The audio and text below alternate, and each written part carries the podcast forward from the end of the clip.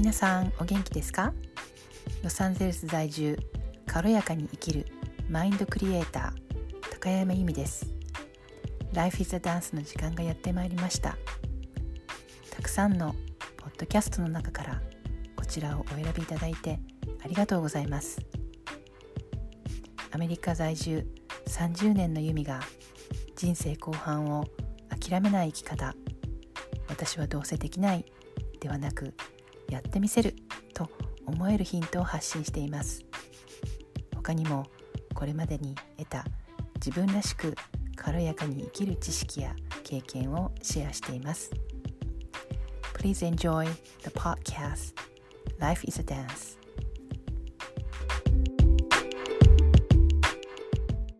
皆さんお元気ですか？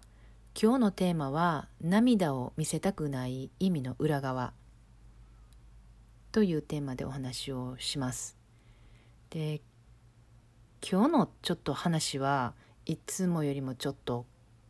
暗めかもしれないんですね。でそれは何かっていうとちょっと私の中で私が今まで経験したこと、まあ、結構いろんなこと経験してるんですけどその中でも本当にもうあの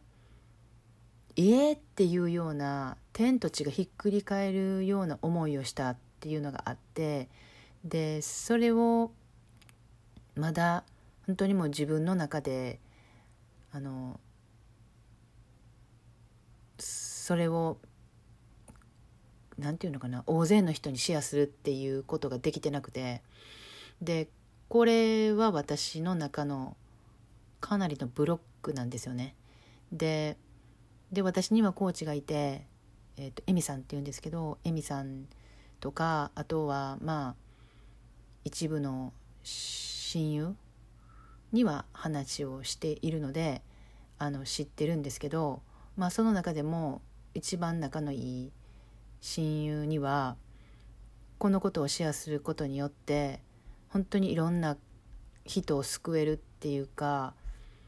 共感とか共鳴とかねっていうことが起こる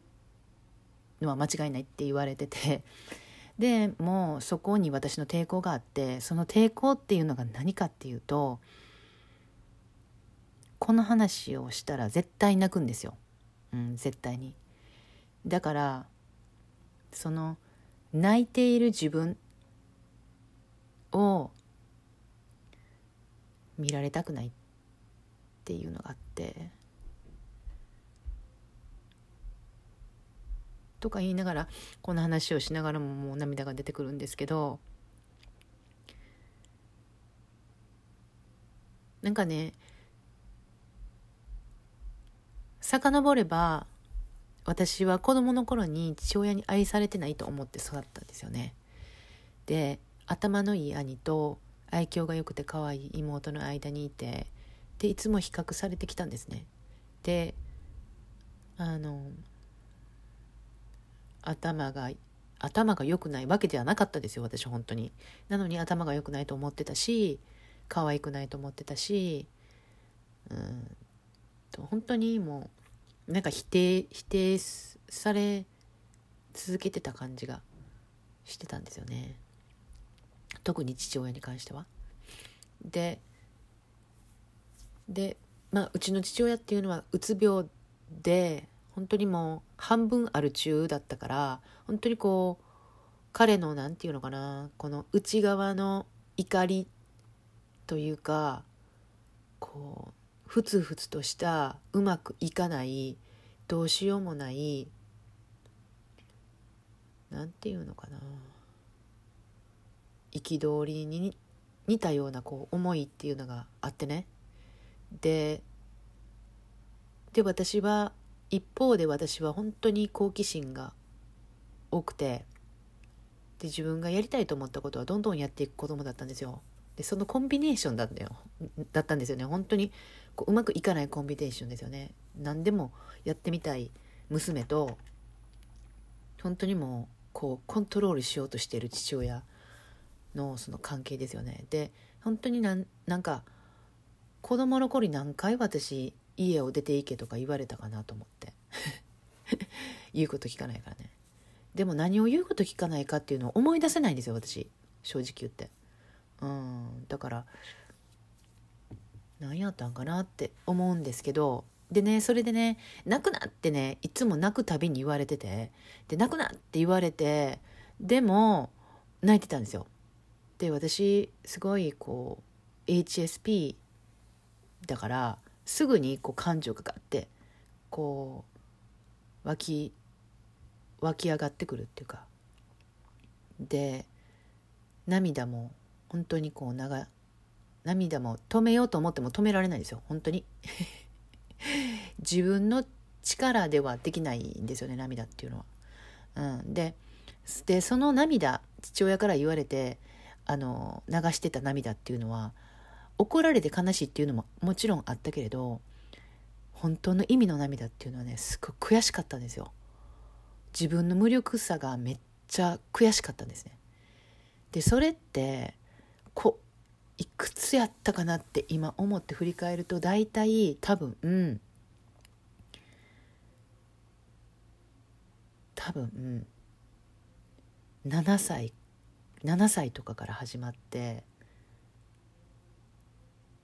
ほんと小学校のとの低学年から高学年に当たるまで多分怒られてたけど特にひどかったのは多分7歳8歳ってその辺じゃなかったのかなと思うんですよね。というのも私その8歳ぐらいの時にあのどもりどもるどもりになってで太陽が怖くなったんですよね。多分ね精神的にやっぱりね病んでたんですよ今思えばね。その時は分からなかったけどあの水泳のプールに入れなかったんですよ太陽が怖くて。うんっていうのもあってその自分が泣くっていうことにものすごい抵抗があるんですよね。うん、でそれが一体何なのかって思ったら一言で言うと涙イコール弱さって私は思っててでとかといって他の人が泣いてるのを見ても私は弱いとは思わないんですよね。うん、でも自分が泣くとそれは弱さに置きあの置き換えられるというかそういうふうに思うんですよ。で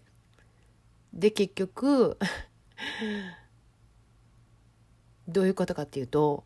その子供の頃に戻るわけなんですよ私が。うん、でその涙を流してた子供のの頃7歳8歳の子の時の子供の頃の私に戻って泣くと泣くなって言われる。ででそれであの負けたくないって私は思ってて。泣きながら私はが泣いているのはあなたに負けたからじゃないって父親に思ってたんですよね。うん、で弱さイコールだからな涙イコール弱さ。弱さイコール舐められる。舐められるイコール自分の存在の価値が危う危うくなる。それイコール生きていけないっていうふうに思ってるんだなっていうのを自分でこの前気がついたんですよ。ですっごい気づきで「は?」みたいな自分自身でも生きていけないってどういうこと？え涙を流すと生きていけないって思ってることっていうふうに思ってで本当にそれはないやろって。自分で思ってるんですよね。そこにたどり着いた。自分自身も本当にもう驚いてて。うん。ででまあそこの部分を私はやっぱりこう何て言うのかな。考え方のシフトっていうか、うん、ここにたどり着けただけでも大きな展開。私自身の中で大きな展開やったなと思って。うん、って思って、うん、まだこの私の中にあるかそのダークな話をシェアするっていうとこまではいかないんですけどとりあえず私が今私自身がうんと取り取り掛かっているというかそういうようなワークもあるよっていう話で、うん、涙私の場合は涙。涙を流すことにとても抵抗があるでも勝手に流れてくるんですよ。うん、ということで、えー、まあ、皆さんもいろんなテーマを抱えていらっしゃるんじゃないかとは思うんですけど私の場合は今本当にもう going on でやってることはこのことです。では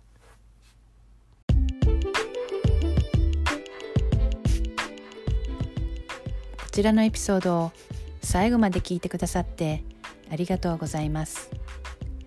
エピソードのご感想やご意見をいただけるととても励みになります。ぜひインスタグラムのダイレクトメッセージまたは E メールでお送りください。アドレスは概要欄をご覧ください。それではまた次のエピソードでぜひお会いしましょう。